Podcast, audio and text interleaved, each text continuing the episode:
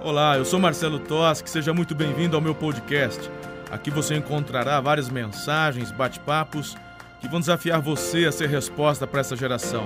Prepare o seu café, acomode-se e deixe o Espírito Santo falar com você.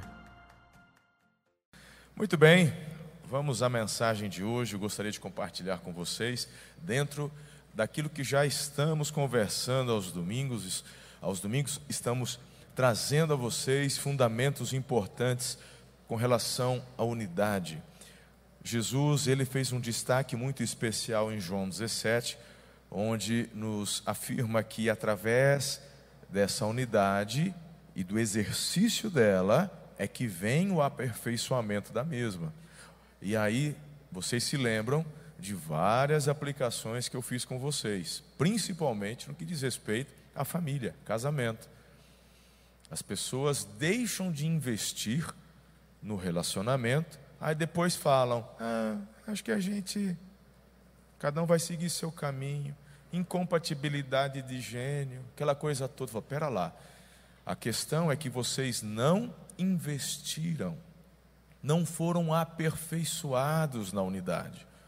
Aí você, querido, como a família é a base, o casamento é a base, a partir daí você vai, inclusive, pegando, vamos dizer assim, na linguagem do cotidiano, o traquejo. Não é verdade? Casamento, família te ajuda em tudo, irmão. Por isso que você precisa colocar em prática estes princípios em casa, porque a partir do exercício, da prática, o traquejo te ajuda lá no seu escritório, seu pimenta, no que diz respeito à unidade. Se você consegue viver com uma mulher que você não conhecia, você olhou, deu um reverter no estrombo, tal, casou. E aí, cada um com uma cultura, cada um de um jeito. E hoje vocês estão aí, um de vez em quando discorda, mas um abre mão, vamos junto. Estão quantos anos? 10, 15, 20, 30, aperfeiçoamento. Meu irmão, se está conseguindo, lá no trabalho, oito horinhas por dia, descontando duas de almoço, cada um. Tá, meu irmão, é fácil. E não o contrário, onde em casa a gente não aplica os princípios, deixa do jeito que está, e meu irmão, é como eu disse lá em Birigui, que estava pregando no domingo à noite. Quando você chega numa pandemia, aí tem que ficar os dois trancados dentro de casa. Você quem é? Eu sou teu marido. Ah, até que você está meio diferente.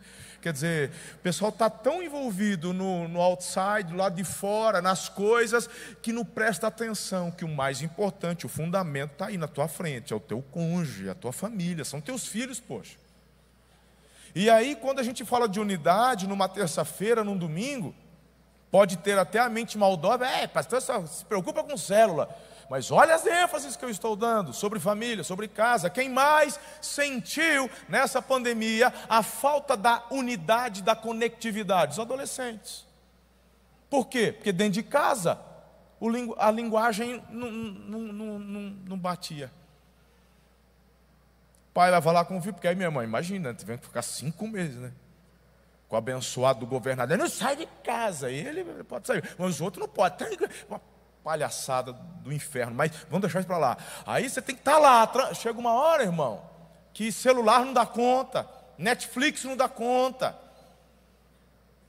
Tem uma hora que tem que conversar, mas não tem conectividade. Por quê? Deixaram o aperfeiçoamento da unidade em algum canto por aí.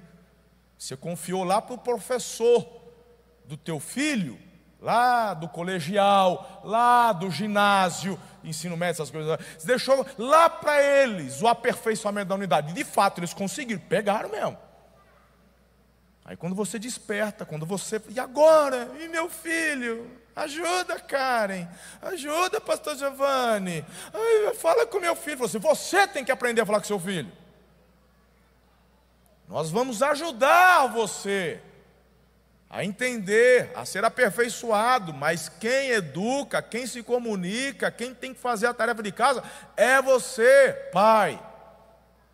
Meu filho é difícil, é difícil porque você não ensinou, porque você não cuidou, porque você não procurou adequar o seu vocabulário para entender a geração dele e se comunicar com ele. Você quis forçá-lo simplesmente para que ele se enquadrasse dentro do teu pensamento, dentro da tua geração. Isso não funciona. Ser aperfeiçoados na unidade não significa todo mundo, querido, ter que gostar da mesma coisa, mas é abraçarmos um propósito, mesmo tendo às vezes gostos diferentes, pensamentos diferentes, mas na unidade somos aperfeiçoados porque o propósito é maior no que diz respeito à sua casa, à sua família. Aí de repente alguém, né, um baby boomers aí, lá da década de 60, né, um 54, fala assim: que absurdo, onde já se viu? Quem manda lá na minha casa sou eu, tem que mandar autoridade. Pois é, continua desse jeito. Que você vai continuar também achando que está mandando e não manda nada. Porque ele pode até não falar nada na tua frente, mas nas tuas costas faz totalmente o oposto do que você ensina porque não há conectividade, não existe aperfeiçoamento na unidade, não, ou não, não está havendo o aperfeiçoamento através da unidade na sua casa. Não tem isso. Vocês só moram debaixo do mesmo teto e pagam as contas dele. Quantos já se surpreenderam com um sobrinho? Espero que não, mas alguns, um filho que chegou na universidade e quando já voltou de férias, no primeiro semestre, falou: Esse não é meu filho. Cadê o meu filho? Aí você tenta impor, já não dá mais certo. Quem conhece história assim? Só eu conheço? Ah, vocês sabem. Então vocês sabem o que eu estou falando. Acontece que lá, ele foi encorajado a manifestar o que ele vem desenvolvendo desde que tinha 12, 11, 13.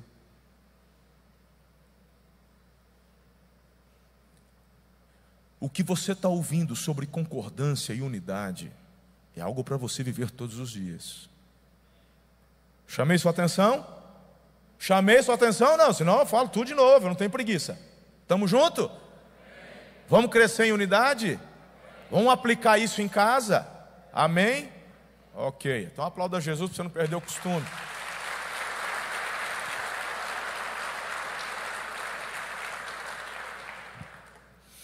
As terças-feiras a gente dá uma alinhada mais bruta, né, irmão?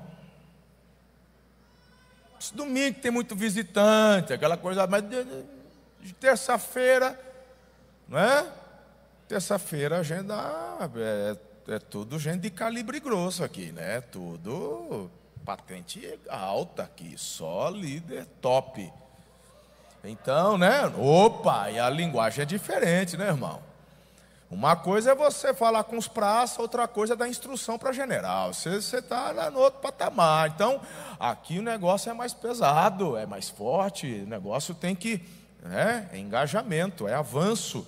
Por isso que de terça-feira, você que está com a gente aqui, sem dúvida, tem recebido aí uma porção dobrada. Aleluia. Falamos então já dentro desta série, às terças-feiras, de dois em dois, formando sucessores. Foi muito especial essa do formar sucessores, marcado até pelo, é, pela ordenação pastoral, muito especial. Hoje nós queremos aplicar o princípio dentro da unidade e da concordância, a santidade. Então baixa sua cabeça, fecha os seus olhos, vamos conversar com o Pai. Espírito Santo, Fala conosco aqui, nos leve ao caminho mais excelente. Ajuda-me a passar e compartilhar com os meus irmãos, meus filhos aqui, tudo aquilo que o Senhor quer falar. Queremos e precisamos ser aperfeiçoados na unidade. Livra-nos de nós mesmos, é a oração que eu faço em nome de Jesus. Amém. 1 Pedro capítulo 1, verso 15, projeta por gentileza e em alta voz, ali na versão NVI, leiam comigo por gentileza. Já. Mas, assim como é santo aquele que os chamou, sejam santos vocês também em tudo o que fizerem, pois está escrito: sejam santos, porque eu sou santo. Ok. É, eu não quero aqui, na verdade, trazer um estudo aprofundado do que vem a ser santidade. Vou levar em consideração que você já sabe o que é isso. Nós somos atingidos pela santidade de Deus. E neste reflexo da santidade do Senhor, nos espelhamos e buscamos para que andemos da mesma forma. Diga amém a isso. Ser santo é ser separado. Essa é a colocação ali literal: santo, separado, livre daquilo que contamina, algo puro. Então, é, é importante pensarmos nesta obra de santificação em nossas vidas, que é operada pelo Espírito Santo, um processo que ele é gradual. A salvação, ela é instantânea, é pela fé, porque salvação não se conquista, salvação não se merece. Jesus pagou o preço pela fé, você acessa a Jesus pela fé, e aí, meu irmão, a salvação é papum. Aí, queridos, a palavra fala que quando em Cristo as coisas velhas ficam para trás, coisas novas surgem. Então, meu irmão, estas coisas novas, ok, se trata do processo de santificação, coisas novas. O que roubava, ladrão, não rouba mais. Vai ter um trabalho. O cara era mentiroso, o cabra da peste. Aprendeu a mentir com o avô na pescaria. Agora não, não vai falar a verdade. Foi, era desse tamanho lambari, né? Era um lambari. Não era, né? Começa a falar a verdade. Então, as coisas velhas ficam lá. Agora, uma obra de santificação que o Espírito Santo vai operando na vida da gente. Por isso que Efésios 4,13 nos diz: até que todos alcancemos a unidade da fé e do conhecimento do Filho de Deus e cheguemos à maturidade, atingindo a medida de, da plenitude de Cristo. Olha só o processo. Santidade, um processo, é crescente, é contínuo. 1 Tessalonicenses 4,3: A vontade de Deus é que vocês sejam santificados, abstenham-se da imoralidade sexual, cada um saiba controlar o seu próprio corpo de maneira santa e honrosa, não dominado pela paixão de desejos desenfreados, como os pagãos que desconhecem a Deus fazem. Diga assim: o povo de Deus é diferente. Se você for dirigido pela tua carne, pela tua vontade, tu vai fazer muita coisa ruim, irmão. Mas agora quem deve direcionar nossas vidas? O Espírito Santo. Os princípios da palavra de Deus, as coisas são novas, é uma obra de santificação. Essa é a vontade de Deus para cada um de nós. Aí vem a pergunta, né, pastor, mas por que, é difícil ser santo? Por que é tão difícil, pastor? Aquilo que eu não queria fazer, eu acabo fazendo. Aquilo que eu sei que eu tinha que fazer, ler a Bíblia, orar. Quando passa o dia, passou, eu nem fiz. Por que, que é tão difícil? Bem, lá em Gálatas 5,17 fala que a nossa carne ela é contrária à santificação. A nossa carne deseja as coisas dessa terra. O mundo onde nós vivemos, ele é contrário à santificação. Meu irmão, o, o Supremo da Colômbia não aprovou agora, irmão é liberado aborto na Colômbia. Seis meses, até seis meses de gestação. Meu Deus do céu, Letícia, minha filha mais nova, nasceu de seis meses. Ela tinha seis meses, ela, Ana ficou internada umas duas semanas lá para poder ver se completava, porque tinha rompido já uma rachadurazinha na bolsa. E a bichinha quis nascer, tinha pouquinho mais ali, não chegou a completar sete meses, não. E está aí, está na faculdade. Que absurdo, gente. Hã? E aí, quando a gente olha para o mundo, o mundo está navegando, está mergulhado nisso aí, ó, na perdição, no pecado, na morte.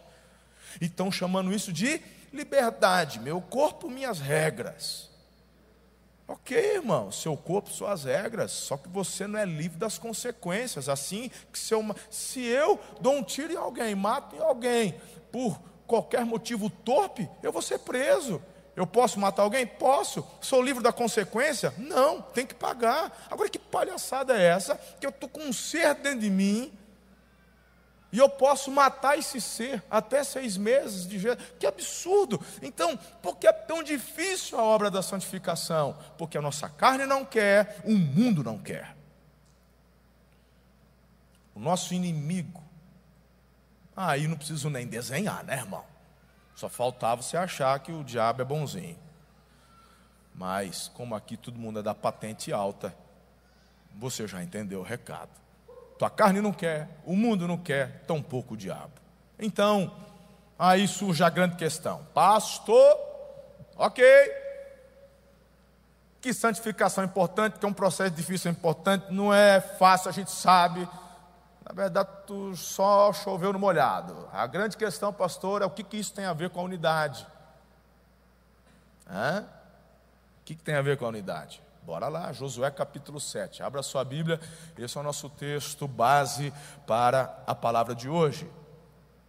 Josué capítulo 7, nós vamos conversar ali sobre algo que aconteceu logo após o Josué e todo o povo de Deus, quando atravessaram o Jordão, eles ficaram acampados ali em Gilgal por um tempo e mergulharam para, para cima de Canaã. Eles conquistaram Canaã, mas logo depois eles tinham, eles mandaram um destacamentozinho só para pegar uma outra cidadezinha que chamava Ai e tomaram a peia, irmão, perderam até o rumo de casa.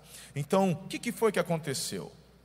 Toda essa conquista tem início no capítulo 3, no verso 5, com uma conclamação de Josué ao povo. E eu queria que você lesse comigo. Projeta aí, por favor. Olha lá. Leia comigo, vamos. Josué ordenou ao povo: santifiquem-se, pois amanhã o Senhor fará maravilhas entre vocês. Ok. Agora, se você for para o capítulo 7, verso 6, agora aqui é depois da batalha, a batalha de Ai ali, né? Então Josué manda um exército reduzido, né? Então, ah, não tem muita gente. Lá, lá é, é assim, é cachorro morto, Josué, só para acabar de, de selar o caixão. Deus deu vitória em Canaã, irmão. Nenhum soldado se feriu, morreu em Canaã, dos israelitas, nenhum. Foi o Senhor quem lutou por. Meu papai! E, e ai! Ai dos ai! Eles é só fechar a tampa do caixão. Manda só uns cabricó lá e está tudo resolvido. E aí, irmão, olha só, então Josué, com as, as autoridades de Israel, rasgou as vestes, prostrou-se com o rosto em terra, diante da arca do Senhor, cobrindo de terra a cabeça. Ali permaneceu até a tarde. Então, disse então Josué: Ah, soberano Senhor, porque fizesse este povo atravessar o Jordão. Ah, mimiseira já. Foi para nos entregar nas mãos dos amorreus e nos destruir. Antes nos contentássemos em continuar do outro lado do Jordão. É, o que poderei dizer, Senhor, agora que Israel foi derrotado por seus inimigos? Os cananeus e os demais habitantes desta terra saberão disso. Nos cercarão, nos eliminarão no, no nosso nome da terra. Que farás então pelo teu teu grande nome. Meu irmão, pensa num chororô sem medida. Que vergonha. Nem parece o Josué que eu conheço. Nem parece o homem da circuncisão lá na terra. Nem parece. Lembra da faca de pedra? Faça a faca de pedra, circuncida o povo. Ah, uns dias antes estava lá, todo vitorioso, em Canaã, tomando posse. Agora, ah, ah, o que está acontecendo? Ele conclamou as autoridades e ele está lá choramingando, irmão. Eu gosto da forma como o Senhor responde. Tem gente que fala assim, oh, né? tem gente que tem uma visão assim de Deus. Ai, Josué, tadinho. Olha lá, Espírito Santo, Josué. Fala com ele, vai lá, Espírito Santo. Manda alguém rapidinho lá antes de você chegar. Você, manda o Miguel. Manda alguém falar com o Josué. Ele está todo desenchavido. Vai que ele desiste no meio do caminho. Ele está indo tão bem. Se você acha que Deus é desse tipo, você precisa conhecer um pouquinho mais do caráter dele. Olha só que interessante. No verso 10, o Senhor disse a Josué: Levante-se! O que, que você está aí prostrado? Eu gosto, é demais. Está aí chorandinho por quê? Meu irmão, sabe por que Deus responde dessa forma? Porque a forma como Josué chora, como ele reclama, coloca em xeque tudo que Deus havia dito antes da conquista. Você está de brincadeira comigo? Por acaso eu sou o Deus de duas palavras? Por acaso eu sou aquele que promete e não cumpre? Como é que você vai falar para mim que era melhor ter ficado antes do Jordão? Que palhaçada é essa? É igual você, irmão, quando perdeu o emprego, é Deus, e agora? Você não me ama. Aí pegou Covid, aí porque. E aí fica todo, irmão. Você está achando que nessa comiseração Deus vai chegar até você? Falou, ô, coitadinho, ele vai falar, levanta, poxa. Eu sou o mesmo Deus que te mandou avançar, que te mandou seguir a, a, o teu caminho. Eu sou o mesmo Deus que falei que vou estar contigo todos os dias. Ora, conversa é essa, rapaz? Levante-se. Eu gosto. Ah, delícia. Se a coisa não fluiu, tem alguma coisa errada. E não foi comigo, Josué. Hã? E aí Deus começa a desenhar. Olha lá. Israel pecou. Eu gosto. Na verdade, eu não gosto, não. Mas, ó, irmão, tem gente né, que às vezes acontece alguma coisa, o pastor disciplina alguém, ou não sei o que, fica sabendo alguma coisa, aí fala assim: pastor foi injusto. Meu irmão, para, dama de Josué. Né? Para de ficar, sabe, querendo se vitimizar. Meu irmão, conheça os fatos. Procure saber se de fato é importante, porque tem, tem hora que você não tem que se meter na vida e nem nas coisas dos outros, não. Cuide da sua. Né? Deixa de lado, para de procurar encrenca. Mas tem gente que fica colocando em xeque o caráter de Deus. Isso atrai a ira de Deus. Se você acha que vai chamar minha atenção choramingando desse jeito, se eu prometi, a primeira parte deu certo, até aqui está fluindo, até aqui está fluindo, mas a gente perdeu ali. A questão é: por que perdemos? Por acaso eu sou o Deus que abandono? E aí ele dá a resposta óbvia: vocês pecaram, Israel pecou, porque eu dei uma instrução. Qual foi a palavra de ordem para convocação da posse, da tomada, da conquista. Santifiquem-se, porque o Senhor fará maravilhas. Haviam instruções claras do que fazer, como fazer. De repente você avança um tempo, prospera um tempo, tua família está rasgando, e daqui a pouco não mais. Que tipo de reação você tem como líder da sua casa? Murmurar, reclamar com Deus ou chamar os seus para um tempo de introspecção? Isso é tão sério que era a prática de Jó. Os filhos dele, abastados, e eles faziam festas, pois todas as vezes que estas festas, estas festas terminavam, diz a palavra de Deus, que ele ia lá sacrificar ele às vezes não ficava sabendo, mas ele pensava. Diz a Bíblia que Jó pensava consigo: vai que, vai que em um momento um filho meu, num desvaneio, numa brincadeira, num goró a mais que tomou de vinho, falou uma borracha e pecou contra o Senhor. Então, quando terminava, ele ia lá e sacrificava pela família. Por isso que a Bíblia fala que ele era um homem justo, honrado, temente a Deus. Então, queridos, é importante avaliarmos, pensarmos, porque no meio do trajeto, se alguma coisa está acontecendo, vão parar e vão pensar. A impressão é que Deus tirou a mão dele, da bênção, tirou a mão de bênção, tirou a mão de blindagem, tirou a mão. Parece, a impressão que a gente tem é Primeira opção para você pensar, a opção do inferno. Deus não te ama e te abandonou. Faz, faz sentido? do Deus que você conhece ele fazer isso? Não. Então você já descarta. Deus está permitindo algo para te preparar agora para coisas maiores? Pode ser. Pode ser, não pode? Pode ser.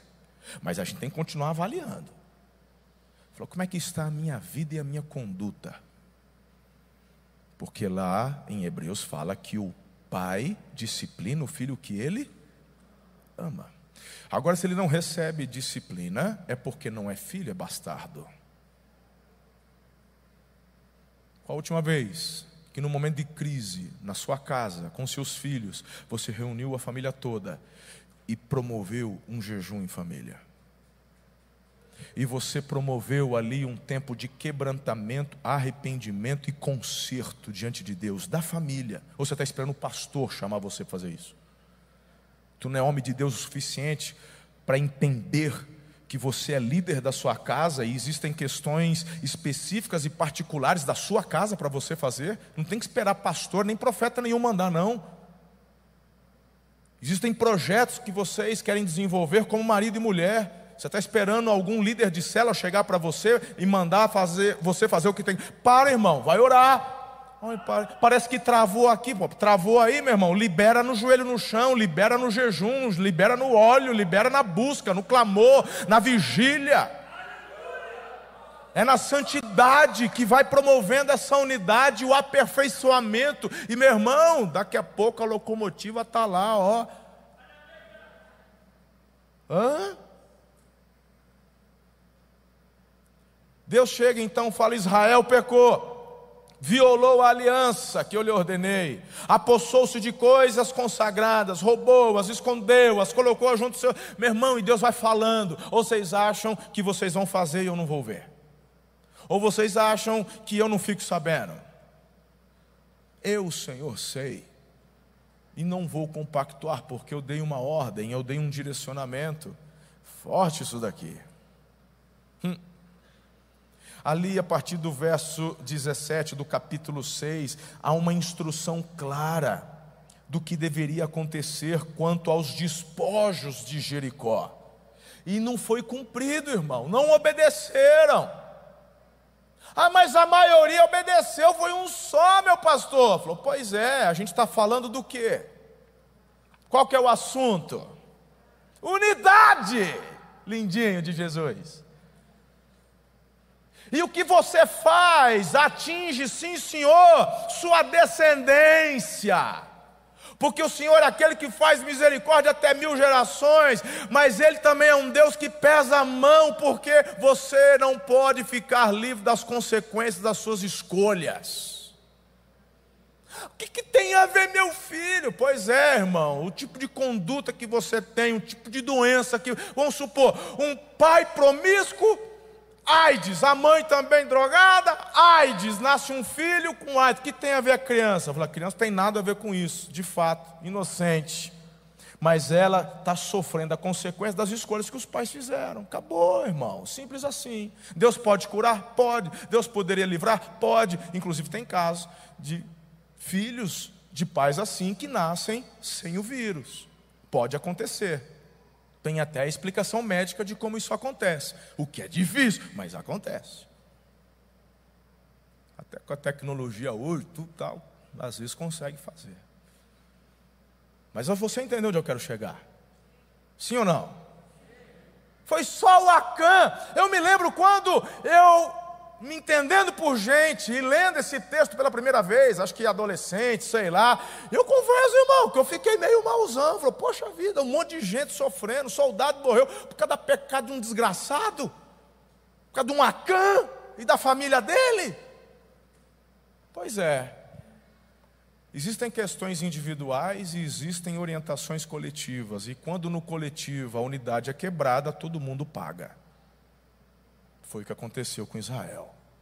Santifiquem-se, porque o Senhor quer fazer maravilhas nos, no meio de vocês.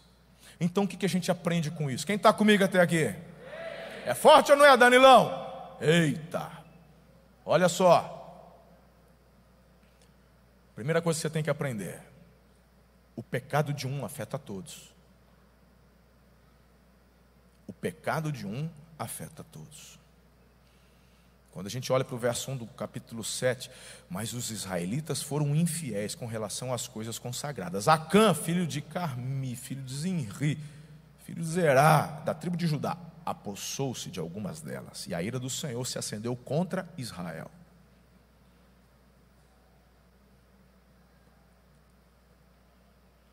Dá até um. Não dá. E o Davi, o rei, quando pecou, fez um, um levantamento lá, quis contar quantos, quantos soldados ele lembra disso aí? Foi fazer um. Contratou o IBGE para poder fazer um, um levantamento lá, lembra disso? A Bíblia fala que Satanás colocou isso no coração de Davi. Quem sofreu? Só o Davi? O povo porque ele é colocado ali representando o povo. Por isso que quando um pastor cai, quando um pastor peca, quando um pastor, meu irmão, a igreja toda sofre. Muitas igrejas, inclusive, ficam com dificuldade de reerguer novamente. Por quê? Porque o pecado de um atinge todos. Quando numa família um dos cônjuges é pego em adultério, ah, o problema é dele, o problema é dela, eu vou seguir minha vida. Acabou, irmão. A cicatriz está, pode haver perdão, pode haver reconciliação, mas as consequências, meu Deus do céu. E se não houver reconciliação, pode ter certeza, os filhos vão sofrer isso lá na frente, consequências. Meu irmão, é só conversar com qualquer psicólogo aqui que ele vai te falar.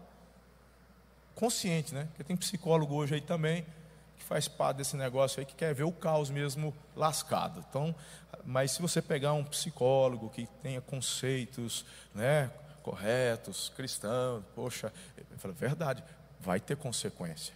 O pecado de um atinge todos. Quem está comigo até aqui? Segundo lugar, não há como avançar com brechas abertas. Não tem como. Por isso que nós estamos agora mergulhando nessa fase de dois líderes. O que a gente quer fazer com isso? Fechar brechas. Concordância, unidade, aperfeiçoamento.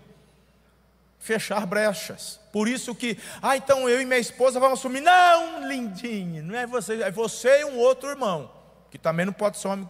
E, e a tua esposa assume uma outra cela com a esposa de um outro lá. Porque fácil, deve ser, você já. Né? Não, pode deixar que isso aqui eu. Não, vai ter um outro irmão. Vamos fechar a brecha. Para os dois andarem juntos. Vão ter que conversar. Nenhum vai ser maior que o outro, nenhum vai mandar mais que o outro. São dois líderes ali, ó. Você pode ter 50 anos de membro dessa igreja, e tem um outro que é recém-convertido, que tem um ano que fez a liderança, que é, ele vai mandar na sala igual você é. Isso aqui não é firma, não é por tempo de trabalho. Está todo mundo aqui, ó, nivelado pelo Espírito Santo. E a capacitação que ele deu para o outro, deu para você. Então vocês vão andar em unidade e em concordância. E dessa forma vão avançar. Quem está comigo até aqui? Não tem como a gente avançar, filhos, com brecha. Não tem. Pensa aí na tua célula. Pense no teu ministério. Pense na tua casa. Pense, pense aí no teu trabalho. Você tem que botar a cachola para pensar o que está acontecendo.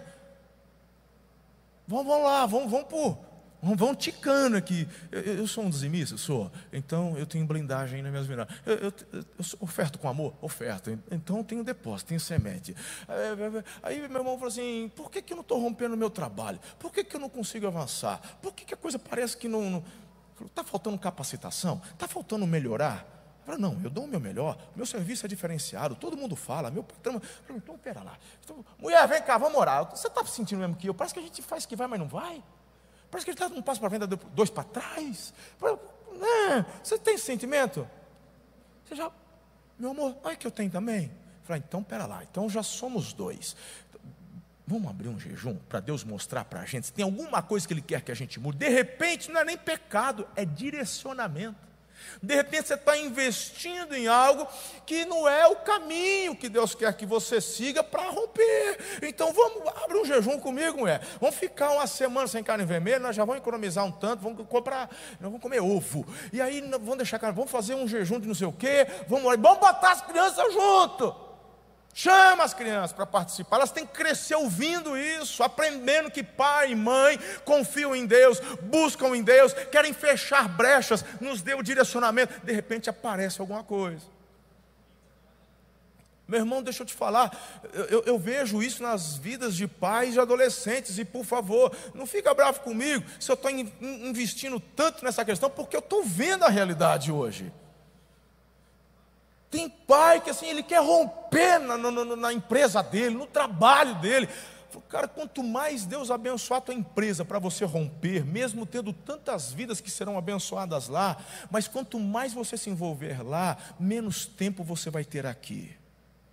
E eu tenho certeza que se você tiver assim sensibilidade e perceber que tem alguma coisa que parece que está travada, que não está indo, chama a esposa, chama os filhos, fecha as brechas, entrem em concordância, um cuidando do outro, orando pelo outro, vigiando o outro, e meu irmão, faz isso, e você vai perceber, assim, nítido e rápido, que parece que o trem começa a andar de novo. Fala, agora vai, beleza, porque não adianta ganhar lá e perder aqui. Sim ou não? Por isso, irmão, na tua célula é igual. Eu oro pela minha célula. Eu vi, minha, minha célula não vai, meu ministério não cresce, mas como é que está na tua casa? Ah, lá está o perrengue. Fala, poxa, então está aí. Conserta em casa. Você vai ver as outras coisas fluindo. Ah, não, é pastor. É, por que, que minha igreja não cresce? Você não trata bem tua esposa, poxa? Não cuida bem dela? Vai cuidar dos fundamentos. Cuida bem da tua esposa, apruma a família, fecha as brechas, e você vai ver que Deus também vai começar a abençoar o teu ministério. Para que, que ele vai te dar uma multidão de gente, sabendo que você não tem alicerce, não tem base, e amanhã tu vai fazer uma besteira grande e vai ali deixar um monte de filho embasbacado, triste, traumatizado. Então põe em ordem a tua casa, Ezequias, que depois as coisas vão fluir. Diga fechar brechas. Querido, querida, entenda, o pecado impede a manifestação da presença de Deus. Lá em Josué 7,11: Não estarei mais com vocês. Deus está dizendo. Por quê? Porque eu falei que é, era necessário santificação. As maravilhas estão assim, ó, liberadas, disponíveis e acessíveis, mas precisa de santidade. Fez o que eu não queria? Tudo bem, estou tirando meu time. Não estarei com vocês.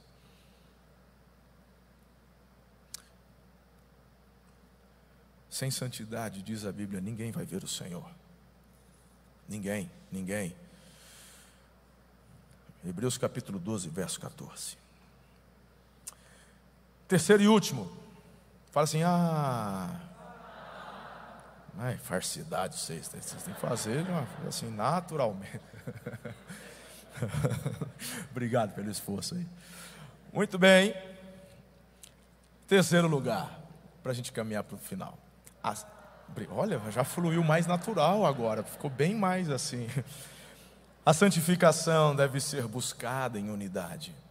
É algo pessoal? É mas no assunto e no tópico que estou trazendo a vocês, a importância de também, em coletividade, buscarmos a santidade. Por isso que a nossa igreja, sempre, todo ano, nós proclamamos um jejum por semestre coletivo. Nosso já está agendado o primeiro semestre, que vai terminar na Páscoa ou em Pentecostes? Pentecostes, né?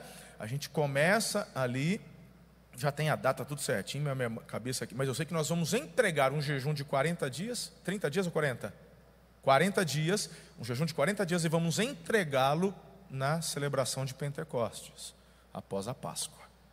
E no, meio, no final do ano, sempre abrimos um jejum também, coletivo, com a igreja toda. Aqueles que ficam esperando, lembra que toda semana a gente muda? As irmãs ficam assim, não vem a hora, né? Que eu tiro doce, eu tiro chocolate, lembra aqueles que vocês amam? Café. Se bem que acho que esse ano a gente podia deixar o café, eu acho. Deixa o chocolate? Vou tirar os dois, o café e o chocolate. Nem eu nem você, irmã.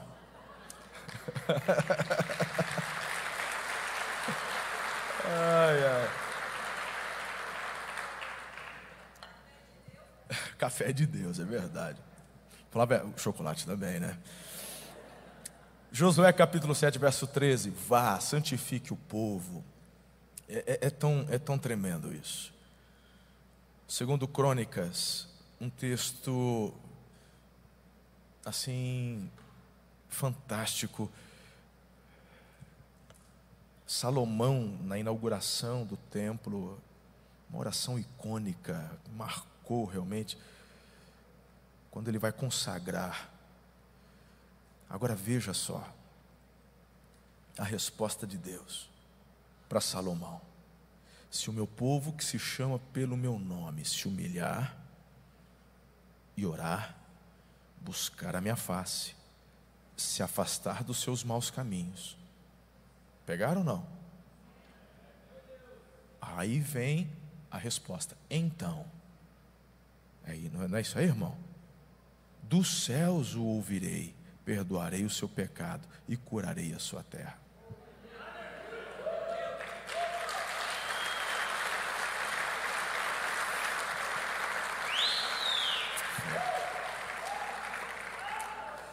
Por isso que em Mateus 6,13, não nos deixes cair em tentação, livra-nos do mal, porque teu é o reino, o poder e a glória para sempre.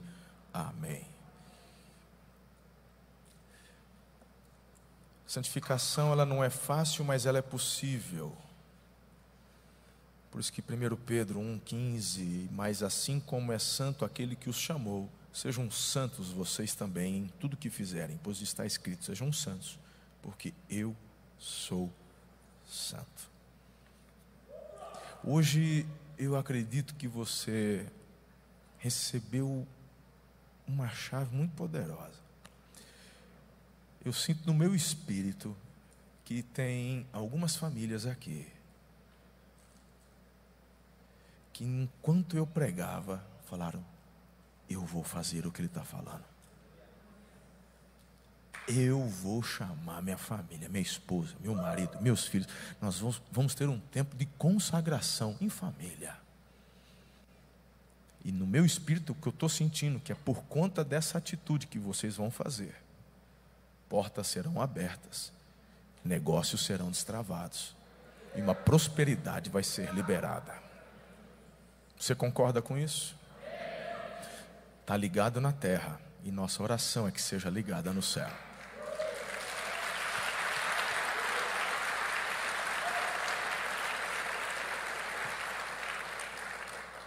Já deu certo. Esse é o poder da concordância. Já deu certo. Coloque-se em pé. Quero orar por você. Obrigado por ouvir. Se essa mensagem abençoou sua vida, compartilhe com um amigo. Ah, aproveite e me acompanhe também nas redes sociais, arroba Marcelo Toschi. Até a próxima.